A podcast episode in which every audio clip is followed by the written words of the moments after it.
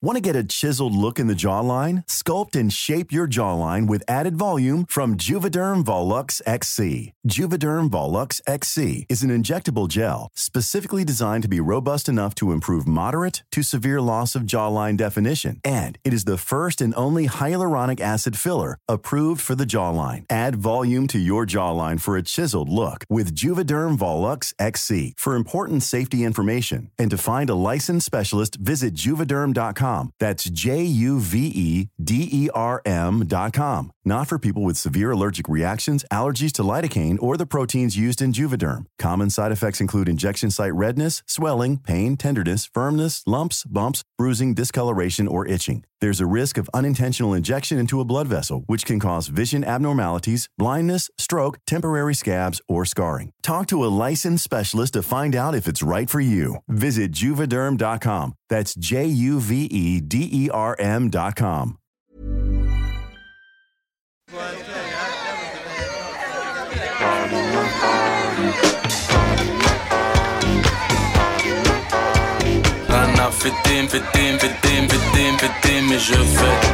Le sens de la fête, un podcast de Christophe Taillet pour Nick, la radio.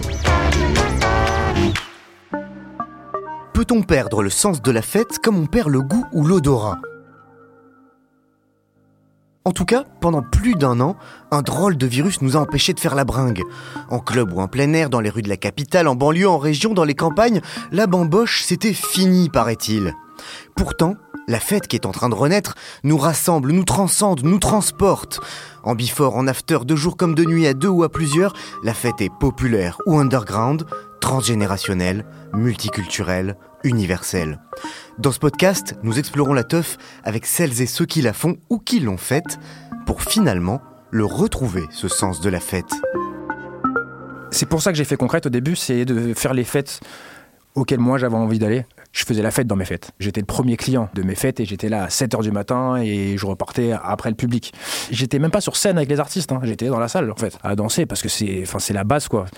Je sais ce que les gens ont vécu parce que moi aussi je l'ai vécu. Je sais à quel point c'était magique en fait. Il a grandi dans la street, mais il n'y a que dans un club qu'il se sent vraiment chez lui. Il a été biberonné au rap 90s et à la funk, mais c'est la techno qui va faire de lui une figure des nuits parisiennes.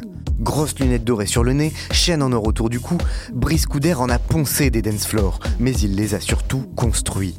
Avec une bande de potes, il va contribuer au renouveau de la fête à Paris. Et pas qu'un peu.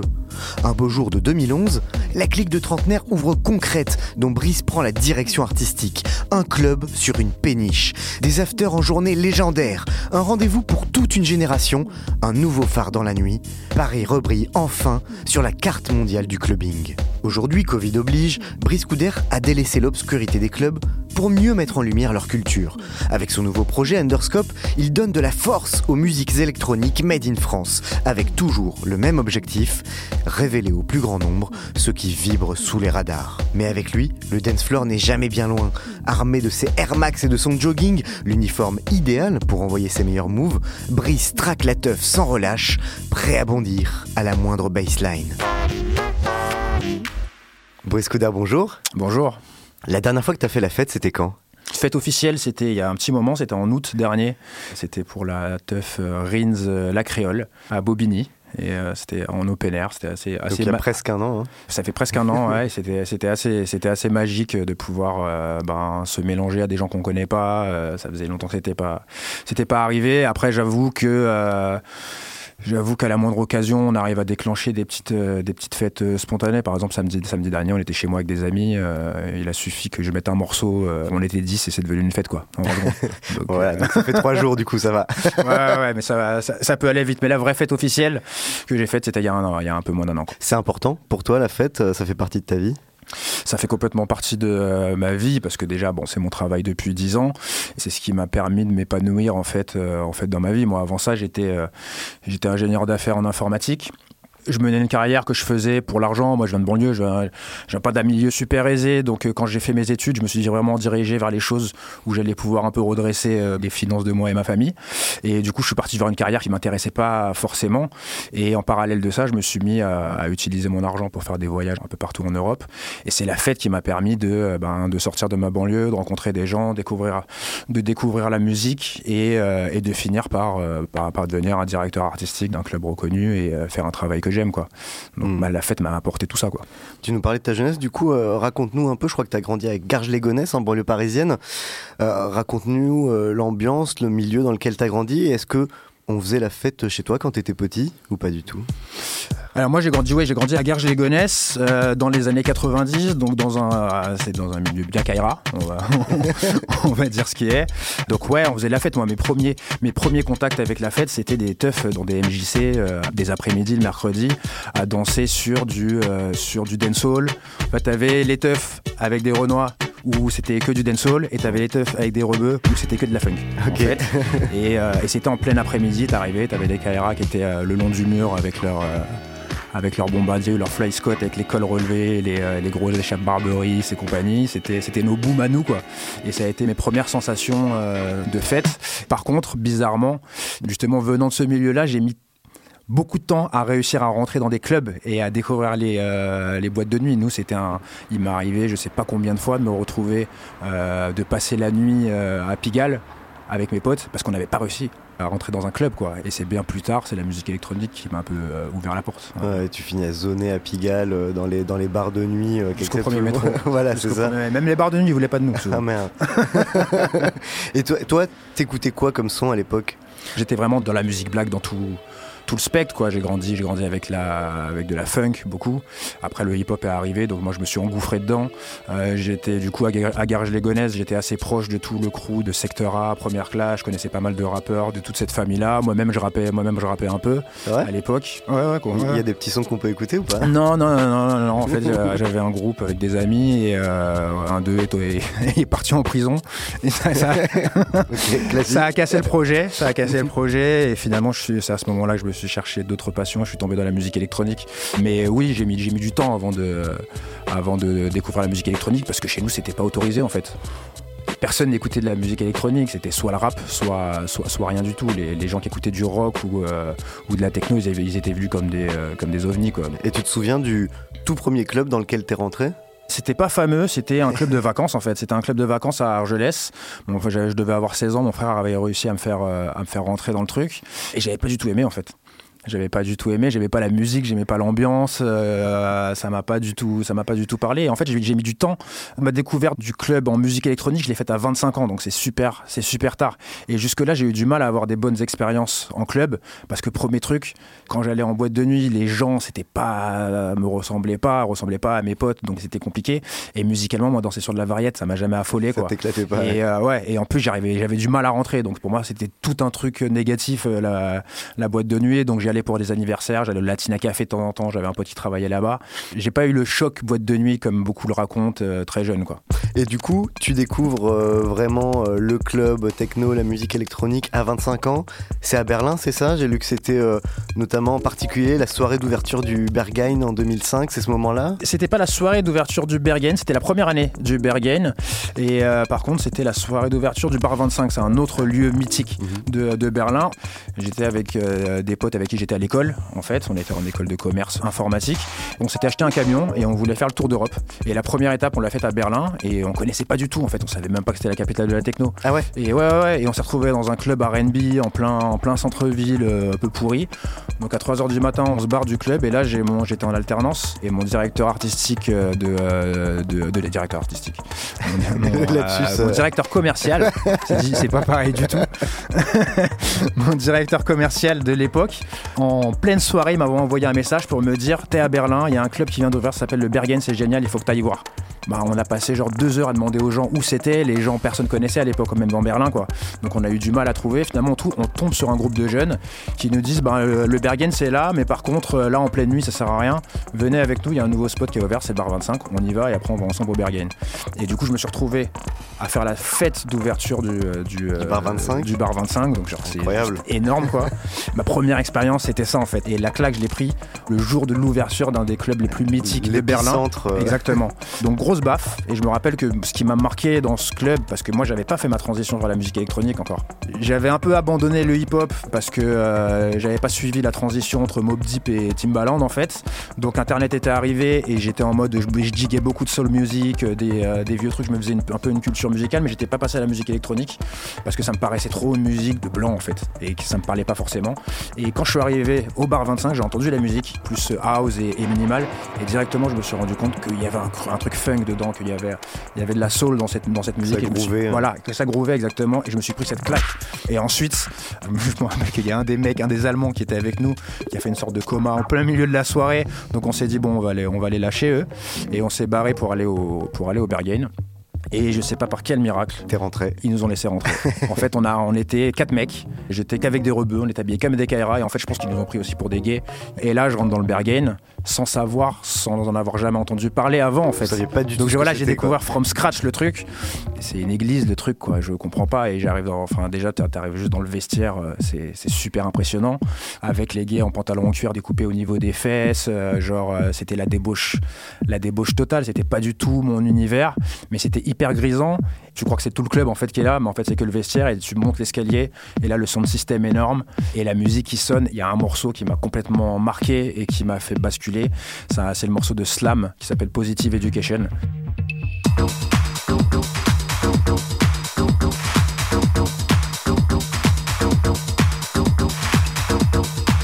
Quand je l'ai écouté au Bergen, je me suis dit, mais putain, c'est de la soul music, ça, c'est la folie, c'est ça que j'ai envie d'écouter maintenant. Et on m'avait laissé rentrer en fait.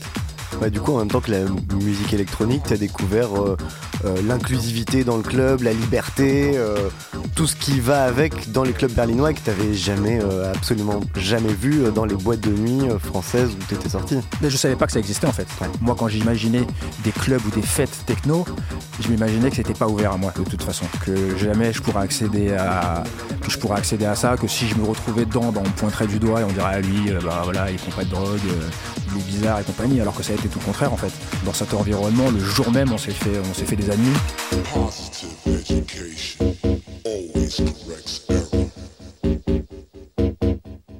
J'ai fini mon tour d'Europe, je suis rentré à Paris. Un mois plus tard, j'avais un autre billet pour Berlin. Je suis retourné voir mes amis. Je n'ai pas posé mes valises là-bas, mais j'y étais tous les mois. quoi. J'avais une vraie communauté là-bas, comme j'avais jamais eu à Paris. On m'a dit que justement au bar 25, donc club mythique qui, en- qui était en bord de Spree, qui a fermé en 2010, et pour ceux qui n'ont pas d'image du bar 25, c'est euh, notamment euh, le, le club euh, où est euh, tourné une grosse partie de Berlin Calling, euh, le film de Paul Kalkbrenner. On m'a dit que tu avais vécu dans le bar 25 pendant quelques temps, pendant quelques mois. C'est quoi cette Ouais, ouais, histoire ouais. J'avais mon taf à côté et euh, du coup, ben, une fois par mois, le week-end, je me pointais, euh, je me pointais à, à Berlin euh, pour faire la fête euh, quelques jours et je revenais le lundi euh, pour aller au travail. Et euh, au bout d'un moment, à force de squatter le, bar 25, euh, j'ai rencontré les proprios et qui m'ont expliqué qu'il y avait en arrière, euh, on va dire en backstage du club, t'as une petite forêt, mais ça fait partie du club, quoi, avec des cabanons et que je pouvais les louer quand je venais le week-end. Donc, eh ben, à chache fois que je venais à Berlin, j'allais même plus chez des amis, je me louais le cabanon et j'y vivais dedans. Et à un moment, j'ai euh, une expérience professionnelle qui s'est mal passée, enfin, comme quasiment toutes mes expériences professionnelles à cette époque-là. J'étais au chômage et j'ai eu cette tentation d'essayer Berlin. Je me suis dit, j'ai envie d'essayer d'aller là-bas quelques mois. J'ai été hébergé euh, dans, dans le bar 25 pendant trois mois. Et j'ai vécu dans un club pendant trois mois. Parce que ce qu'il faut savoir, c'est que le bar 25, quand tu vis dedans, c'est pas un club qui est ouvert le samedi et le dimanche. Ça ouvre le mardi, le mercredi soir, et ça ferme le mardi euh, fin de matinée. Donc en fait, il y a que deux jours où c'est où c'est pas la fête. Et je me suis retrouvé dans des enfin dans des ambiances où, euh, où je me réveille le lundi à 10h, 11h, 11h du matin, je me pointe en peignoir et je rentrais dans le club par le bar en, voilà, en, peignoir, je me faisais un shot de Jägermaster et, et je retournais prendre ma douche et après j'allais sur le dance floor, je faisais même pas la fête, j'étais là avec les gens, je rigolais, les gens ils étaient là depuis trois jours, je vivais là-dedans, j'évoluais, euh, et c'était magique. C'était plus une question d'ambiance en fait. C'était une sorte de Woodstock le truc. C'était les confettis, euh, les gens avec des paillettes sur la gueule. euh, C'était vraiment une ambiance euh, psychédélique, festive et compagnie. Alors que le Berrien, j'y allais. C'était l'église de la musique, quoi. Je m'éduquais et à l'époque, c'était, l'époque des résidents, Prosumer, euh, Steffi, euh, Tamasumo et compagnie. Et j'allais vraiment pour découvrir la musique. J'avais pas la connaissance de cette musique que j'ai aujourd'hui. J'analysais les line-up, j'allais taper euh, dans Google les noms, j'allais checker les discographies et je me suis fait ma culture comme ça, en fait. Dans ta découverte comme ça de la teuf et, du club, est-ce qu'il y avait une figure euh, paternelle entre guillemets qui, t'a initié, qui vous a initié avec tes potes ou euh, ou vous êtes arrivé comme ça dedans en équipe et euh, c'était vraiment freestyle quoi? On n'a pas eu une figure paternelle ou maternelle. En fait, on en a eu plein. En fait, j'ai fait, que ça des rencontres. En fait, il s'est passé, passé un truc où, comme je disais tout à l'heure, euh, je gagnais assez bien ma vie. Du coup, ben, tous les week-ends, je bougeais quelque part et j'étais tous les week-ends soit à Berlin, soit à Amsterdam. J'allais pas mal en Pologne et en, Ukraine aussi quand il y, a- quand il y avait des événements. Et je me suis retrouvé dans un truc où les DJ, les agents, tous les professionnels me voyaient partout. Et je suis devenu un peu le français que tout le monde connaît. Et les DJ, à chaque fois qu'ils rencontraient un français, ils leur demandaient Tu connais un mec qui s'appelle Brice? Où que j'allais, j'avais des gens qui m'accueillaient parce qu'ils savaient que j'étais, j'étais pas organisateur, j'étais pas DJ, j'avais rien à gratter en fait. J'étais là que pour faire la fête, donc ils avaient rien à craindre de moi. Et euh, ben, dès qu'ils me voyaient, ils, euh, m'ouvraient la porte des backstage, euh, ils me présentaient les gens et compagnie. Donc je suis tombé sur des, sur plein de professionnels qui ont été super bienveillants, bienveillants avec moi. Mais après, il y a personne qui m'a guidé dans la fête parce qu'il n'y a pas besoin d'avoir de guide dans la fête parce que chacun l'a fait à sa manière et je me suis fait ma propre éducation là-dedans, quoi. Ton premier Berghain, euh, donc c'est en 2005. Les premières soirées que tu vas organiser à Paris avec Twisted, c'est vers 2010. Il s'est passé quoi entre les deux? Comme je connaissais tout le monde à Berlin et je connaissais des DJ, des professionnels et compagnie, ben je me suis mis à sortir à Paris pour aller voir ces étrangers quand ils venaient à Paris. Et du coup, je, je suis arrivé un peu dans les clubs par la grande porte où les gens ne me connaissaient pas et tout d'un coup, ils m'ont vu débarquer avec les artistes et je connaissais tout le monde et compagnie. Donc ça m'a ouvert beaucoup de portes. Je pense qu'il y a beaucoup de gens qui ont dû se poser des questions, disant bah, c'est qui ce mec-là euh, qui vient de banlieue, qu'on n'a jamais vu avant? Parce que la nuit parisienne, à cette époque-là, en 2005-2006, c'était tout petit, c'était pas comme aujourd'hui. C'était une petite communauté où tout le monde se connaissait, tous ces gens-là faisaient la fête depuis 10 ans ensemble et bah, ils m'avaient jamais vu. Et du coup, bah, j'ai commencé à sortir à ce moment-là, mais sortir fréquemment, enfin tous les week-ends, on me voyait avec euh, un de mes coéquipiers de choc qui s'appelle Pete, avec qui j'ai monté concrète. En 2010, on connaissait tout Paris en fait. Quand on sortait dans un club, qu'on allait au Rex, on passait une demi-heure à dire bonjour à tout le monde dans la salle. quoi. C'est une sorte d'écosystème de la fête que je me suis construit pendant 5 ans, entre 2005 et 2010. ouais. Il y avait le Rex beaucoup. On n'était pas trop social club, nous. C'était un peu le, c'était un peu East Coast West Coast quoi. Rex euh, social club. Le bateau phare beaucoup. Et le gros truc qu'il y a eu, qui a changé la donne, c'est la Sunday en fait. Il s'est passé au Café Barge le dimanche après-midi, parce que c'est la première fois qu'il y avait un événement qui n'était pas en club, qui était en plein air, qui était un dimanche après-midi. Vu que c'était le dimanche après-midi, il n'y avait pas la population de gens qui sortent le samedi soir par hasard. C'était que des gens qui savaient pourquoi ils étaient là. Ça a été vraiment le truc qui m'a donné envie de- d'organiser mes propres événements, parce que je me suis dit non mais en fait à Paris il y a moyen de faire des trucs super bien. Faut arrêter de dire que c'est pas bien, que les gens veulent pas sortir. Il y a, il y a assez de monde pour faire des belles choses quoi. C'était quoi l'ambiance euh, à l'époque euh, des clubs parisiens, de la nuit parisienne en 2006 euh En 2006, dans les clubs parisiens, c'est simple. Hein. Tu avais la communauté qui sortait tout le week-end, donc nous, où on se connaissait tous, et on était, on va dire, 150, 200 en- dans la soirée. Et après, des gens à côté qui étaient random, qui étaient là pour une fois peut-être. C'était un peu spécial. Le public était, était moins éduqué, on va dire, que maintenant, même si maintenant il n'est pas parfait. Euh, mais à l'époque, c'était vraiment un- beaucoup un public de passage d'un côté et une petite communauté, euh, communauté autour. Quoi. Raconte-nous comment, euh, du coup, t'as franchi le pas, t'es passé de l'autre côté, t'as commencé à organiser des soirées, le début des soirées Twisted, donc qui étaient un peu les prémices de concrète. Comment ça s'est passé? Comment t'es passé de l'autre côté de la barrière? Pendant ces années, en fait, de 2005 à 2010, je m'étais toujours dit que je voulais pas être DJ et que je voulais pas organiser de fête, que je voulais rester ce mec qui est là juste pour faire la fête. Et ça m'allait super bien. Et justement, tout le monde, tous mes potes autour de moi me disaient Mais pourquoi tu mixes pas? Pourquoi tu organises pas de fête? Ça me branchait pas forcément. Et au bout d'un moment, j'ai commencé à me poser des questions là-dessus. Je me suis dit, en voyant la Sunday euh, particulièrement, je me suis rendu compte qu'il y avait vraiment un. Il y, avait manque à Paris sur les événements. J'avais envie d'organiser les événements où moi j'avais envie d'aller, en fait, tout simplement. Et je me suis retrouvé, bah, c'est cette fameuse période euh, où j'étais au bar 25. Le bar 25, euh, c'était euh, c'était l'année de fermeture du bar 25. Et en gros, les patrons m'ont proposé, m'ont dit voilà, nous on va fermer, on aimerait faire une fête à Paris pour notre fermeture, mais on veut pas la faire en club. Donc si tu as un spot, euh, nous on est chaud de le faire avec toi. Et j'avais jamais rien organisé. Donc j'ai monté une petite équipe, j'ai trouvé une sorte de squat à Vincennes, la Jarry. Finalement, ça s'est mal passé avec eux. Euh, ils ont voulu un peu nous escroquer. En une semaine, j'ai trouvé une sorte de studio de cinéma à Saint-Ouen. Où je leur ai menti qu'on devait faire un colloque associatif. euh, Un beau colloque. ils ont- et ils ont bêtement accepté. et du coup, on a lancé notre premier événement dans ce studio à Saint-Ouen, pas loin d'où j'habite euh, maintenant. La première Twisted dédiée, dédiée au bar 25. Et on s'est retrouvé à l'époque avec 600 personnes. Pour l'époque, c'était beaucoup. Et surtout, c'était beaucoup parce qu'on était à Saint-Ouen, c'était pas à Paris, quoi. Et du coup, c'était une grosse victoire euh, pour nous, mais on a fait ce truc-là sans avoir aucune compétence. Je me rappelle, pour la petite anecdote, euh, on n'avait pas prévu de cintre pour faire le vestiaire, en fait. Et j'ai mon pote Pete qui a eu la bonne idée, qui nous a dit Ah, parce qu'il a, un- il a un accent américain. Il m'a dit Ouais, mon poule, t'inquiète, on va mettre ça dans des sacs poubelles, on va mettre des numéros sur le, chaque, chaque sac poubelle. Les gens, ils vont revenir, ils vont nous donner le numéro, on va leur donner leur veste. Mais le problème, c'est que on a mis les vestes dans les sacs poubelles avec le numéro. Au bout d'une heure, tous les tickets qu'on avait collés sur les sacs poubelles, ils sont décollés. Et à la fin, quand les gens sont venus chercher leur veste, impossible de dire quelle veste appartenait à qui. Et ça s'est fini à la crier, quoi. Avec 600 vestes. à la Voilà, criée. exactement, on se faisait insulter. Après, heureusement, la, la fête était magique, la fête était incroyable, parce que justement, on a fait ça n'importe comment. Donc, euh, ça avait les char- le charme du, dé- du, euh, du début, quoi. Donc voilà, c'était notre toute première euh, fête Twisted.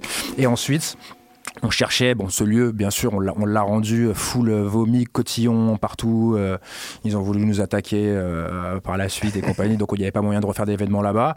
Et donc, on- ça nous a pris un peu de temps pour trouver un autre endroit. Et c'est à ce moment-là que j'ai trouvé, j'ai découvert la barge de concrète en allant la Sunday. Je suis passé devant pour aller pisser contre un mur. Et j'ai vu le lieu et j'ai lutté pour trouver le numéro de téléphone des gens qui géraient. Ils m'ont expliqué que je pouvais pas faire de nuit là-bas parce qu'ils avaient une licence qui se termine à 2h du matin. Donc moi, le premier truc que j'ai dit, c'est on ferme à 2h du matin, mais par contre, on peut ouvrir à 7h du matin. Donc ils nous ont demandé si c'était une rave party qu'on voulait faire. Donc leur ai dit que non, c'était un truc disco, euh, avec un public euh, assez cool et compagnie. Et finalement, bah, on a lancé la deuxième concrète, de- enfin Twisted, pardon, qui était une after géante de 7h du matin, 2h du matin, 19h d'affilée. Tout le monde qui est venu nous voir avant pour nous dire c'est pas possible, ça marchera pas. Les gens, ça les intéresse pas de faire des afters toute la journée. Et les flics vont débarquer, ils vont saisir le matos et compagnie. Et en fait, ça a été un, ça a été un succès de, de fou. Quoi. On a vendu les tickets en, en quelques minutes. La fête, elle est, la fête est complètement mythique. Quoi. Tout le monde m'en parle encore aujourd'hui. Et on a eu ce truc, ce, ce moment historique pour nous. On avait booké pour la première fois Sam Proper, qui est un artiste hollandais. C'est vraiment un personnage, une rockstar en fait. Et euh, t'as cette scène mythique qui est sur YouTube d'ailleurs. T'as la terrasse de concrète qui est blindée euh, de gens et lui qui crie au micro Paris is back, motherfucker. You! One for Greece! Hey! Hell yeah! I feel!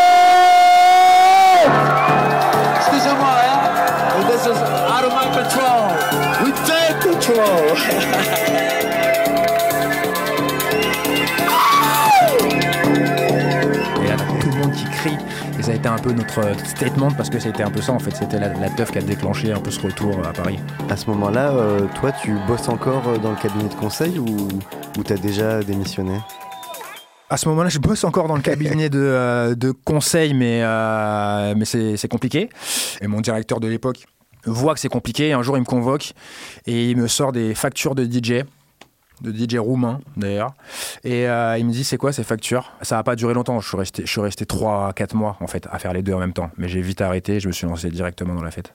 Comment vous basculez de cette, euh, cette première soirée sur la péniche à vraiment concrète, le club, quelque chose, un projet solide, durable Comment ça se passe la transition? J'avais ce truc-là, j'avais vraiment le feu. J'y croyais très très fort. Je savais qu'on pouvait vraiment créer quelque chose au niveau scène. Je sentais qu'il y avait plein d'artistes étrangers déjà que les gens voulaient voir et que personne faisait venir. Et je sentais qu'il y avait un public qui était prêt à sortir. Je voyais Berlin qui devenait de plus en plus à la mode, dont on parlait de plus en plus et je chantais que ça, que ça allait exploser. Et du coup, bah, on s'est lancé dans ce projet qui est concrète, qui était bon, Twisted, c'est euh, tordu. Et ça allait avec, euh, avec les événements. Et on s'est dit, on va faire un truc qui est le contraire de ça, donc concrète, concrete, qui est le béton, qui est un truc euh, solide, qui dure dans le temps. Bon, qui a duré que 9 ans, ça va, c'est pas mal. C'est pas mal déjà, ouais, pas- une décennie. ouais, euh. ouais, ouais, c'est pas mal. Mais, mais l'idée, c'était, je voulais être comme le Rex. Je voulais créer une, une institution, un truc qu'on respecte. Pas juste faire la fête comme à Twisted, mais un, un côté où on vienne découvrir la musique, découvrir une culture, découvrir une certaine manière de, de- faire la fête. C'était super important pour moi. Et surtout, ce que je voulais, c'était créer un public en fait. Je voulais pas faire des fêtes pour les 1000 personnes que je fréquentais depuis 6 ans. En fait, je voulais aller chercher des gens qui n'y connaissaient rien du tout et leur, leur montrer, ben, au mieux d'écouter vos conneries de, de David Guetta et compagnie, écoutez ça, vous allez voir, vous allez vous amuser pareil, sauf que c'est de la meilleure musique et euh, vous allez vous faire de votre culture. Et c'est là-dessus que j'ai joué. Et ça a marché parce Ça a que réussi, ouais. ça a réussi parce que, ben, euh, genre, je sais pas, en 2018, euh, 2019, euh, je bookais des artistes qui m'ont dit qu'ils ont écouté la première fois de la musique électronique à concrète. Cinq ans avant, quoi. Donc, euh, on a réussi à, Ah ouais. édu- à éduquer des gens. ouais. Quand Concrète ouvre euh, en 2011, vous sentez tout de suite que ça prend? C'était carton direct en fait. C'était marrant parce que les trois événements qu'on avait organisés, les trois Twisted qu'on avait organisés, ils se sont faits en mai, juillet et septembre, donc en plein été. Et en fait, le highlight de ces teufs, c'était la terrasse en fait, parce que c'était de l'open air et que les gens à l'époque, c'était incroyable pour eux de danser dehors. Ça n'existait pas à part la Sunday, il n'y avait, avait pas de truc comme ça. Le premier événement concret s'est fait en fin octobre. Et on avait peur de ça. On s'est dit, est-ce que là, on va faire un événement où il n'y a pas de terrasse, où on est que en intérieur? Il faut pas oublier que c'était. On ne parlait pas de teuf de nuit, hein. on était sur des dimanches de 7h à 2h du matin, quoi. Donc c'est vraiment super spécial. Et en fait, ça a cartonné direct. À cette époque-là, même toujours, mais encore plus à cette époque-là, je faisais la fête dans mes fêtes. J'étais le premier client de mes fêtes et j'étais là à 7h du matin et je repartais après le public. Je sais ce que les gens ont vécu parce que moi aussi je l'ai vécu. Je sais à quel point c'était magique en fait. Même après, par la suite, t'as toujours fait la fête dans tes fêtes? Toujours. J'ai même fait des choses euh, qui ont été mal vues par les gens avec qui, qui je travaillais. Mais moi, il y a un moment où je refusais de travailler sur les événements. Pourtant, il y avait beaucoup de taf et euh, il y avait beaucoup de trucs à faire. Et moi, je disais à mes acolytes qui me disaient, il y a ça à faire. Et je disais, moi, je le fais pas en fait. Je travaille tout le mois, du lundi au vendredi, voire plus. Quand c'est l'événement, moi, je fais la fête, je veux vivre l'expérience. Et débrouillez-vous. Si vous voulez, on va embaucher des gens, ça va nous coûter un bras, c'est pas grave. Mais moi, le jour de la fête, je veux la faire la fête en fait. et euh, même sur nos plus gros événements, tu vois, genre quand on faisait le Weather, euh, eh ben, j'ai Tu bossais pas au je hasard. traînais sur le... En fait, je je me faisais le premier soir, je recevais un peu les artistes, histoire de voilà, de dire que j'avais fait quelque chose. Et après, tout le week-end, je me baladais. J'étais même pas sur scène avec les artistes. hein. J'étais dans la salle, en fait, à danser, parce que c'est la base, quoi. C'est pour ça que j'ai envie de continuer de faire ce métier, en fait. Parce que mon premier kiff, avant d'organiser, en fait, c'est d'aller à mes fêtes. C'est de créer tes- les propres fêtes où t'as envie d'aller t'éclater en fait. C'est, c'est pour ça que j'ai fait concrète au début, c'est de faire les fêtes auxquelles moi j'avais envie d'aller. Tu disais que tu voulais, euh, avec Concrète, créer un public, créer un état d'esprit, créer une identité. C'est quoi l'état d'esprit de Concrète? Le truc qui est super important dans Concrète, c'est le temps en fait. Et c'est quelque chose qui nous a rendu différents de tous les autres clubs à Paris. C'est que nos fêtes, que ce soit les dimanches ou même quand on a ouvert en mode club normal, nos fêtes duraient longtemps. Parce que les nuits, on les commençait à 20h, on les commençait pas à minuit. Et ça, ça change la donne dans le sens où quand tu vas en boîte de nuit, ça ouvre à minuit. Toi, tu arrives à 2h30 du matin. Pendant une heure, euh, tu dis bonjour. Il est 3h du matin. Donc là, tu te dépêches de boire des coups, de boire des shots pour être à l'envers et t'apprécies même pas la musique.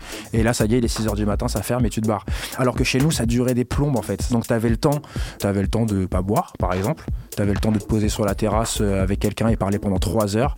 Et ensuite, t'avais le temps d'aller écouter un artiste. Parce que justement, ça aussi, c'était important. C'est que les artistes, je leur donnais des sets de 4 heures au mieux de 1h30 ou 2 heures en club. Là, je leur donnais 4 heures pour s'exprimer. Donc, tu avais le temps de vraiment d'écouter la musique, de, de, de baigner dans l'univers de quelqu'un. Et après, l'autre truc, c'était cette phrase de no standing, just dancing, en fait. Et ça se dit même pas en anglais en plus. C'était un de nos premiers événements. Je voulais faire une pancarte qu'on colle sur le boost avec un slogan. Et je savais pas quoi faire. Et je l'ai trouvé comme ça. J'avais vu un tag une fois sur Google Images. Et on a collé ce truc-là. Et c'est devenu notre slogan. Concrètement, il n'y avait pas de chaise pendant des années. Il n'y avait pas un seul endroit pour s'asseoir. C'est tu viens, c'est la musique avant tout, c'est la danse et c'est tu dois tout donner, tout ce que tu dois faire doit tourner autour du DJ booth et on te propose un d'autre. Et c'était ça qui était super important. Il n'y a pas de coin VIP, on n'avait pas de backstage non plus. On a fait faire un DJ booth exprès où les gens pouvaient danser tout autour de l'artiste. Et c'était exprès pour parasiter ce truc de le tiers état euh, devant le DJ et derrière euh, la noblesse. Et que même les artistes quand ils avaient fini leur set, eh ben, ils n'avaient pas un endroit où se cacher. On était un peu les spartiates de la fête et, voilà, on avait cette image de gens un peu, un peu radicaux, techno, euh, genre qui ramènent Berlin à Paris, même si on n'aimait pas cette comparaison, mais c'était ça l'esprit concret, c'était pas confortable en fait. J'aimais pas les comparaisons avec Berlin parce que mes inspirations, c'est vrai, je les ai beaucoup prises à Berlin, mais je les ai aussi prises ailleurs, dans d'autres endroits. J'ai été beaucoup influencé par des choses aussi en Allemagne, par exemple. Moi, le Robert Johnson, euh, qui est un club à Offenbach, à côté de Francfort, Ça a été une de mes grosses, grosses inspirations. Euh, des choses que j'ai vues à, à Amsterdam aussi, des choses même que j'ai vues en, en Ukraine ou en, ou- ou en Pologne. Et surtout, la différence avec Berlin, c'est concrète.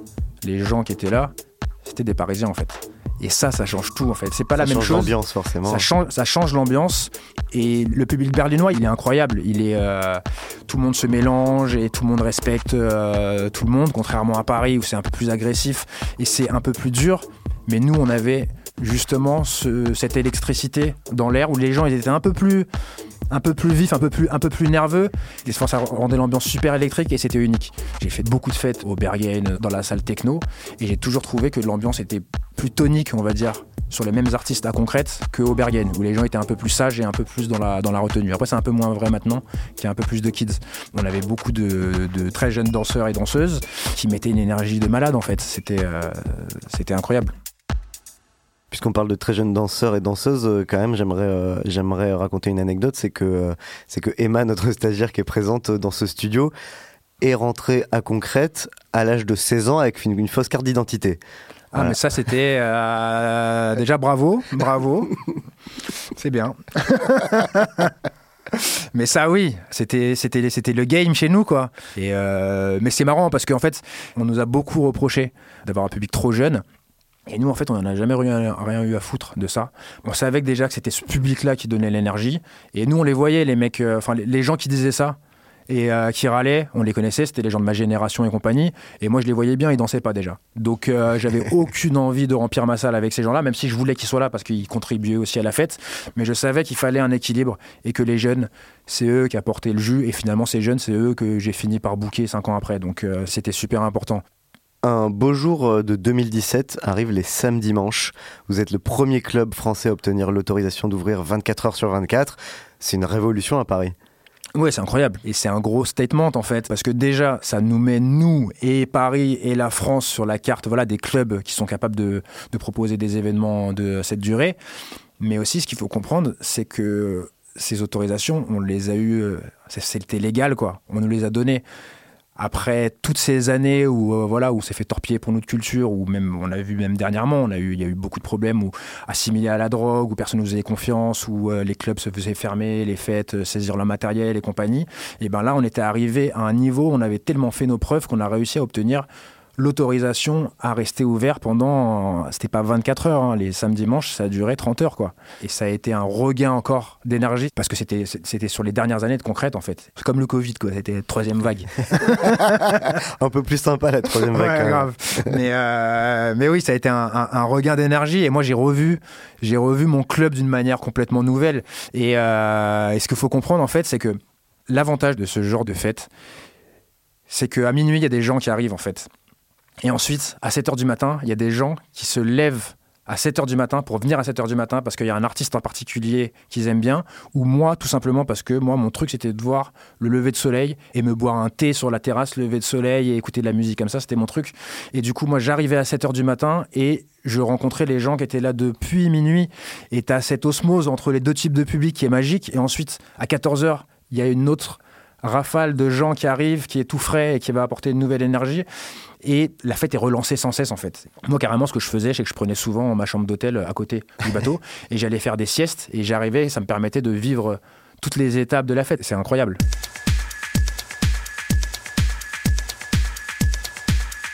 C'est quoi ton meilleur souvenir à Concrète? Il y a eu plein d'événements qui ont été magiques. Quoi. J'ai eu, euh, je me souviens un en par- un particulier, un, un dimanche en plein hiver au mois de janvier où on avait fait Floating Points. Euh, t'avais Jérémy Underground, t'avais The Persuader, un artiste suédois. Et il y avait Samina Seri dans la salle qui avait foutu le bordel toute la journée. et qu'on essayait de foutre dehors mais qui franchissait pas la ligne. Faut qu'on le foute dehors. Et il a, il a fait toute la journée avec nous à faire le relou. Et mi-relou, mi-marrant. Et à la fin, il a franchi la ligne, on l'a foutu dehors, mais c'était une journée épique. Mais oui, après, je pourrais en citer plein. On a fait une, after du Weather Festival, le premier en, deux- en 2013.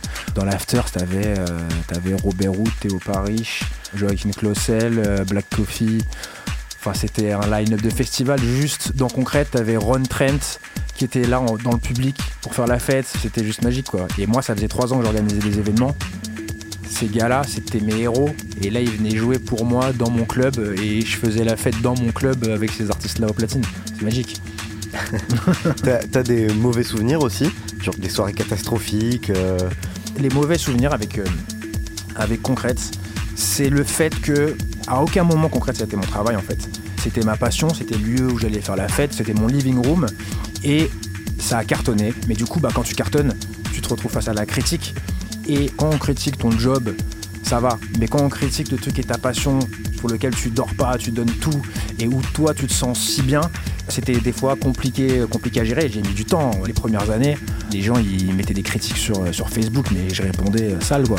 je prenais ça pour moi et tout. Enfin, tu vois, j'étais pas, tu vois, j'étais pas capable, j'étais pas du tout mesuré quoi. Tu vois, quand ils disaient ah, la musique est pas bien, quoi, c'est c'est mon artiste Quoi, préféré. fou C'était mon bébé. J'ai vécu des expériences euh, difficiles avec ça parce qu'en plus mine de rien, des fois les gens ils critiquaient des choses qui étaient complètement légitimes, des choses qu'on n'arrivait pas à améliorer, genre la sécurité par exemple. On a eu c'était un, sujet abo- abominable quoi. Tu la vois là. sécu qui était trop dur. La sécurité, qui était trop, la sécurité qui était trop, qui était trop dure avec les gens. Et tu peux rien faire en fait. Et tu peux rien faire. Tu leur dis, bah arrêtez, tu vires, tu changes des agents, t'en, fais, t'en mets d'autres. Et l'autre agent, il arrive, il est très bien. Deux teufs après, ben, il a pris, il a pris ses, il ses aises et il maltraite les gens. Et, euh, et c'est méga compliqué. C'est horrible de te battre toute la semaine pour faire venir les gens chez toi. Et quand ils viennent, et ben il y a des gens qui leur disent non, ne viens plus quoi. Ça c'était un gros, problème pour nous qu'on a réussi à régler après sur les, dernières années en trouvant des, des bons agents, mais ça n'a jamais été parfait. En parallèle de Concrète, euh, avec Surprise, donc qui était la société hein, qui gérait le club que vous avez créé avec tes associés, vous avez lancé donc un festival, j'ai presque envie de dire, euh, vous lancez des teufs gigantissimes, c'est All Weather. Comment on passe euh, de l'organisation de grosses teufs sur un bateau à des grands messes qui rassemblent plusieurs dizaines de milliers de personnes? C'est un autre game. C'est un autre game, ouais. Il n'y avait pas ça à l'époque. Il n'y avait pas eu de gros festival à Paris, il n'y avait pas encore Peacock. Et on fait notre premier événement dans un hangar qui était à, qui qui s'appelait la Syrah. C'était vraiment, c'était un des premiers gros warehouse, euh, tu vois, avec l'am- l'ambiance d'aujourd'hui euh, euh, qui déborde jusqu'à 10h du matin et, compagnie. C'était magique. Et on a fait, en a fait deux et on est arrivé à 3500 personnes. Parce que concrète, en gros, c'était 1500, 2000 personnes en roulement, quoi. Et là, on se dit, putain, là, on est capable de ramener 3500 personnes dans une fête avec un line-up qui coûte tant. Est-ce qu'on n'est pas capable de ramener euh, 5000 personnes en vrai? Et on a commencé à chercher un lieu et on a trouvé le Palais des Congrès de Montreuil. Et on s'est dit, bon, on va, faire Weather Festival, on va pousser un peu plus le line-up et on va se faire un truc de euh, 5000, 6000 personnes. Et on s'est tous chauffés, on s'est tous emballés. Et mon line-up, il est parti euh, d'un truc de, de 10 noms à un truc de 20 noms avec que des gros. Enfin, il y a tout le monde. Les Deadman, Robert Wood, euh, c'était n'importe quoi. Et surtout, c'était la première fois que tous ces artistes étaient réunis sur un même line-up euh, à Paris. Et en fait, on devait faire 8000 personnes, on en a fait 16 000, quoi. C'était pas un festival, ce truc-là. C'était l'apocalypse, c'était, mais c'était une rave, c'était un vrai truc. Et ça fait partie des, des- des mauvaises expériences dans le bashing par le public. On s'est fait défoncer sur le premier événement parce qu'il faisait 50 degrés dans la salle. En fait, le, le mec qui a ce lieu un peu un- une sorte d'escroc mafieux. Euh, il nous a loué la salle en nous disant qu'il y avait euh, de la climatisation et un étage, un, un étage avec des toilettes avec l'eau courante. Et le jour même, il nous a dit non, mais il n'y a pas de clim. Et euh, les toilettes à l'inter-étage, vous pouvez pas les utiliser, euh, sinon je coupe le courant. Et du coup, bah, on s'est retrouvé dans un lieu où on a mis 16 000 personnes, où la température allait monter parce qu'il n'y avait pas de clim. Donc il faisait vraiment, il devait faire 45 ou 50 degrés dans le truc, c'était n'importe quoi. Il y a la sueur goûtait du plafond. Tu étais obligé de marcher avec ton verre, avec la paume de la main sur le verre, sinon tu buvais de. Tu, La tu tu buvais la sueur.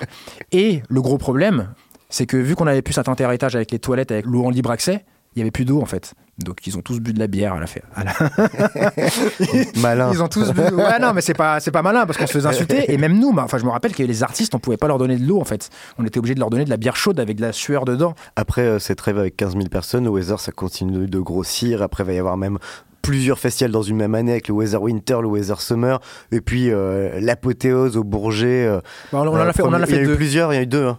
Euh, il y avait quoi de 50 000 personnes? Ouais, ouais, on en a fait deux au Bourget, on en a fait en 2014 et en, 2000, euh, et en 2016. Et ouais, on est arrivé jusqu'à 50 000 personnes sur le week-end. Avec Concrète, je voulais ouvrir, créer une, une nouvelle scène en éduquant les gens avec une musique. Et ben le Weather, ça a été ça puissance, euh, puissance 50 000 en fait. Et là, c'est devenu un vrai rassemblement populaire où on s'est retrouvé avec une, bonne partie du public qui écoutait pas du tout de musique électronique et qui venait découvrir la musique électronique ce jour-là. On s'est retrouvé le lendemain du festival de, euh, au Bourget de 2014 avec ces jeunes qui ont créé une page qui s'appelait Weather Festival, un groupe qui s'appelait Weather Festival Music sur Facebook qui a eu genre, ça n'existait pas en fait ce genre de communauté à l'époque, qui a eu directement genre 20 000, 30 000, 40 000 abonnés, où le but c'était de partager des morceaux qui avaient été joués au Weather. Et, et les gens se sont fait une culture musicale sur ce groupe qui a complètement dégénéré après. Après, c'est devenu le proto-groupe euh, des Technoflex et compagnie aujourd'hui. C'est une dynastie, le truc c'était Dallas. Avec des dramas, des gens qui se battaient, nous on se faisait insulter dessus, on, est- on était accusés de manipuler les trucs, d'effacer des messages alors qu'on on calculait même pas. Le Weather, je pense que ça a vraiment créé un, un public euh, méga large et un engouement pour cette musique qui a permis à la scène aussi de parisienne et française de- d'exploser après quoi. Bah, justement, il peut y avoir euh, dans la scène club, euh, underground, une forme d'élitisme vraiment, de rejet du mainstream, voire de mépris pour le public qui n'en est pas. Toi, c'est un truc que tu as toujours combattu en fait dans tout ce que tu as fait, toute la programmation euh, que tu as faite, que ce soit à Concrète ou, ou au Weather.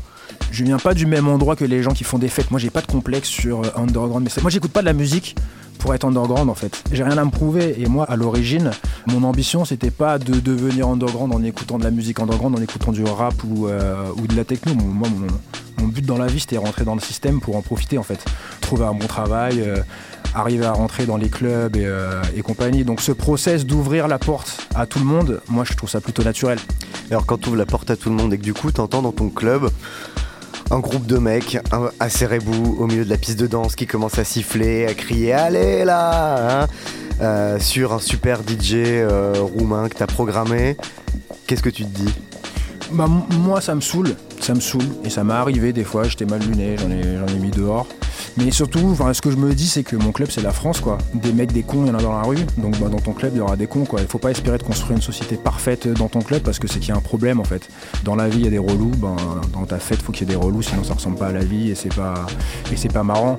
Et finalement, ces histoires de aller là, enfin, aller là, c'est le truc le plus marrant de la nuit, en fait. Il faut dire ce qui est. Si- et pas si on vrai. a plus, bah ouais, si on a plus, c'est moins marrant. triste. Ouais, oui. Enfin, t'imagines, si on pousse l'extrême à ça, imagine qu'on aurait, on aurait que des mecs euh, qui sont autour du DJ Boost pour essayer de voir c'est quoi le morceau que joue l'artiste. Enfin, on Ouais. s'en fout quoi. Moi, je veux des gens qui tournent le dos à l'artiste et qui en ont rien à foutre et qui renversent leur verre sur celui à côté. C'est ce qui est marrant quoi. Dans- Il faut dans une fête, pour moi, faut qu'il y ait des nerds, il faut qu'il y ait des, faut qu'il y ait des cons, euh, faut qu'il y ait de tout quoi. T'imaginais un jour euh, ouvrir un club euh, comme ça qui restera dans l'histoire des nuits parisiennes quand t'étais quand t'étais plus gamin ou quand t'as commencé à sortir à Berlin? Et ben en fait, le DJ Boost euh, de Concrète, je l'avais inventé 10 ans avant. Quand j'ai commencé à aller à, au Berghain et compagnie, j'allais à Berlin, j'avais pas l'intention de, monter un club.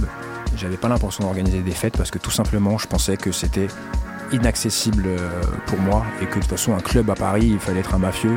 Enfin, j'imaginais les trucs, euh, les tontons flingueurs, quoi. Enfin, genre, les trucs, de, les trucs de gangsters. Je me disais jamais j'aurai un club à Paris.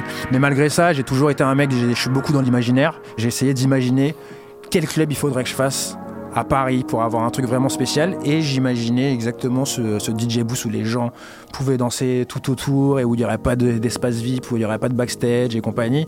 Donc oui, j'avais imaginé ce truc-là, mais par contre, je- j'avais aucune ambition de le faire parce que je pensais que c'était pas possible. T'es fier? Bah, je suis hyper fier, je suis hyper fier parce que non seulement je l'ai réalisé, mais on a eu énormément de succès en fait. Enfin, c'est un miracle ce qui s'est passé. C'est plein de paramètres qui ont été réunis à ce moment-là. Je suis, ouais, je suis plus que fier d'avoir fait ça. C'est incroyable. En 2019, euh, Concrète ferme, parce que vous êtes expulsé par la société propriétaire de la péniche. Et cinq jours après, je crois, euh, il y a deux heures brutes qui ouvrent dans le 12e arrondissement de Paris, donc un nouveau club par la même équipe, par surprise. C'était euh, c'était évident, cette transition, cet enchaînement. co- comment ça s'est passé?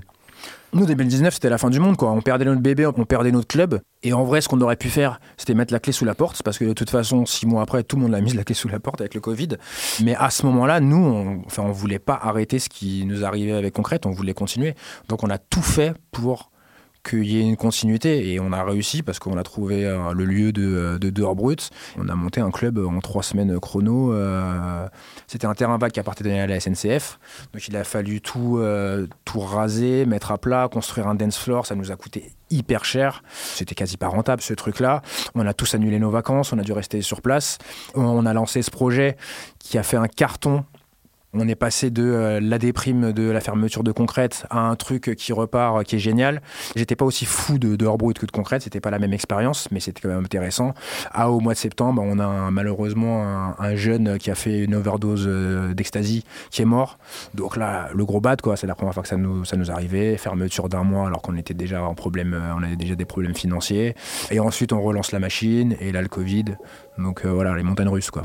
Donc vous avez subi cette fermeture administrative suite euh, à l'overdose d'un jeune homme dans le public, alors que pourtant euh, c'est vrai que c'était l'un des clubs qui était le plus en pointe, hein, je crois, sur les dispositifs de Mm. tests, de prévention, et tu disais ah, même à concrète il n'y avait jamais eu de, de problème. C'est euh, c'est un enjeu majeur et compliqué la gestion de la consommation de drogue dans un club.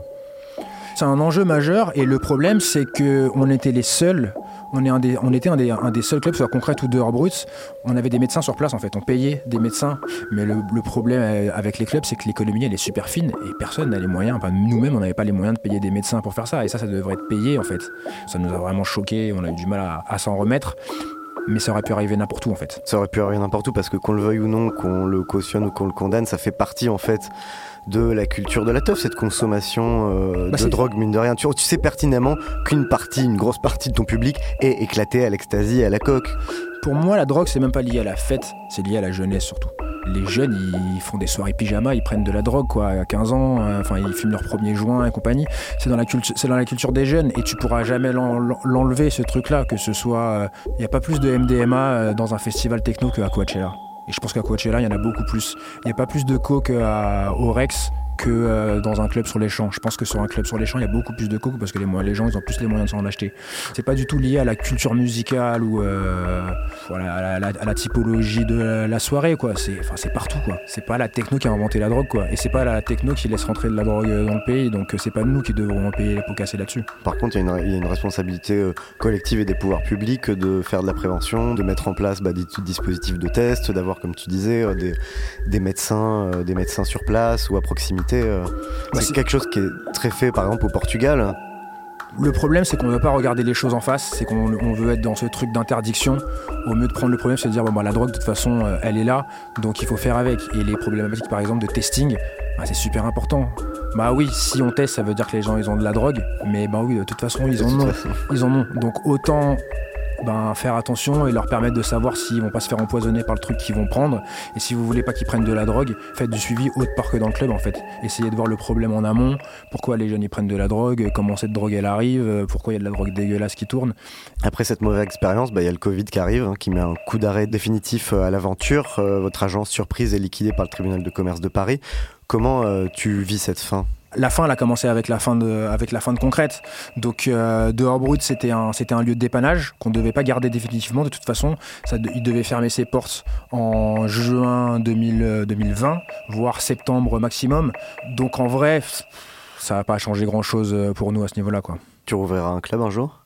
Ah mais moi je vis que pour ça, enfin je vis que pour ça. Ça me plaît ce que je fais aujourd'hui de faire de la musique parce que c'est un complément. Le club, l'événementiel, la, la, la, la fête, c'est c'est la matérialisation de toutes ces expériences que je vis dans ma tête en écoutant, en écoutant de, la, de la musique. Quand j'écoute de la musique chez moi, je la vois visuellement. euh, par des formats géographiques, des ronds, des machins et tout. Je suis plutôt comme ça. et, euh, et le club, ça te permet de poser une autre réalité dessus qui est humaine en fait avec des gens. Et moi, mon délire, c'était ça. C'était à concrète. J'avais un petit coin sur le côté du DJ booth d'où je me mettais et où je dansais pendant des heures et je regardais les gens en fait. Et j'écoutais la musique d'un côté, je regardais les gens et c'était vraiment mon truc quoi.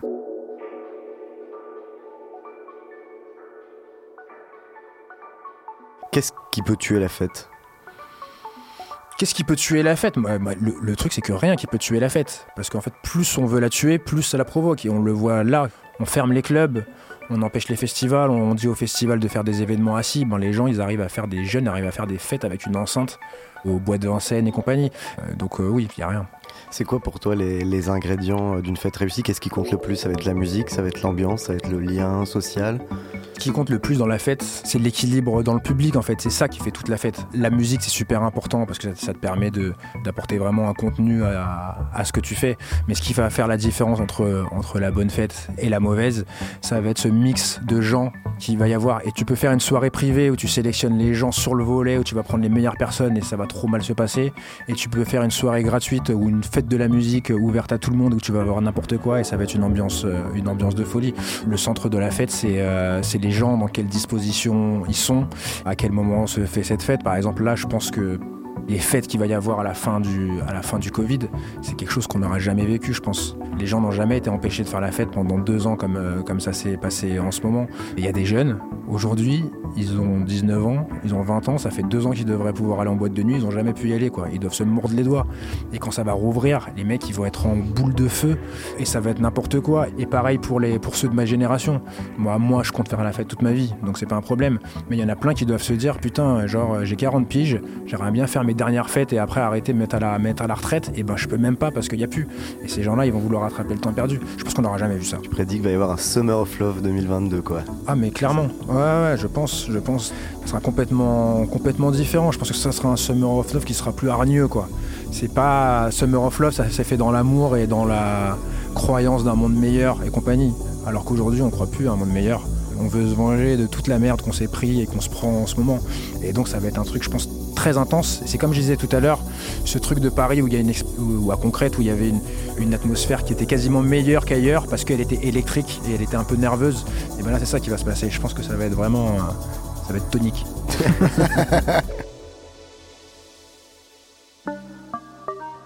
Alors, pour conclure, euh, qu'est-ce que c'est pour toi, au final, que le sens de la fête, sa raison d'être?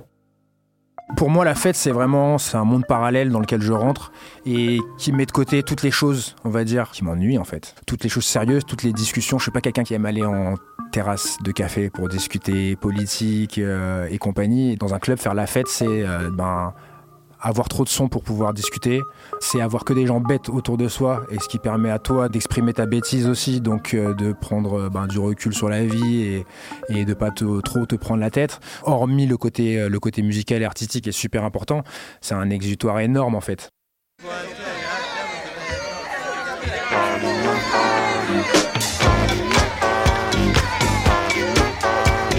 Le sens de la fête est un podcast de Nick la Radio, écrit et animé par Christophe Paillet. Réalisation Malo Williams. Si tu devais choisir une seule track, le morceau ultime pour faire la teuf, Il y a un morceau qui est super visuel pour moi où j'ai directement l'impression de voir des corps en sueur et c'est un gros gros classique de Chicago, c'est Adonis No Way Back. Et ce morceau, je trouve que c'est une bonne définition de la fête comme je l'aime. La fête sale quoi, la fête un peu euh, la fête euh, canaille quoi.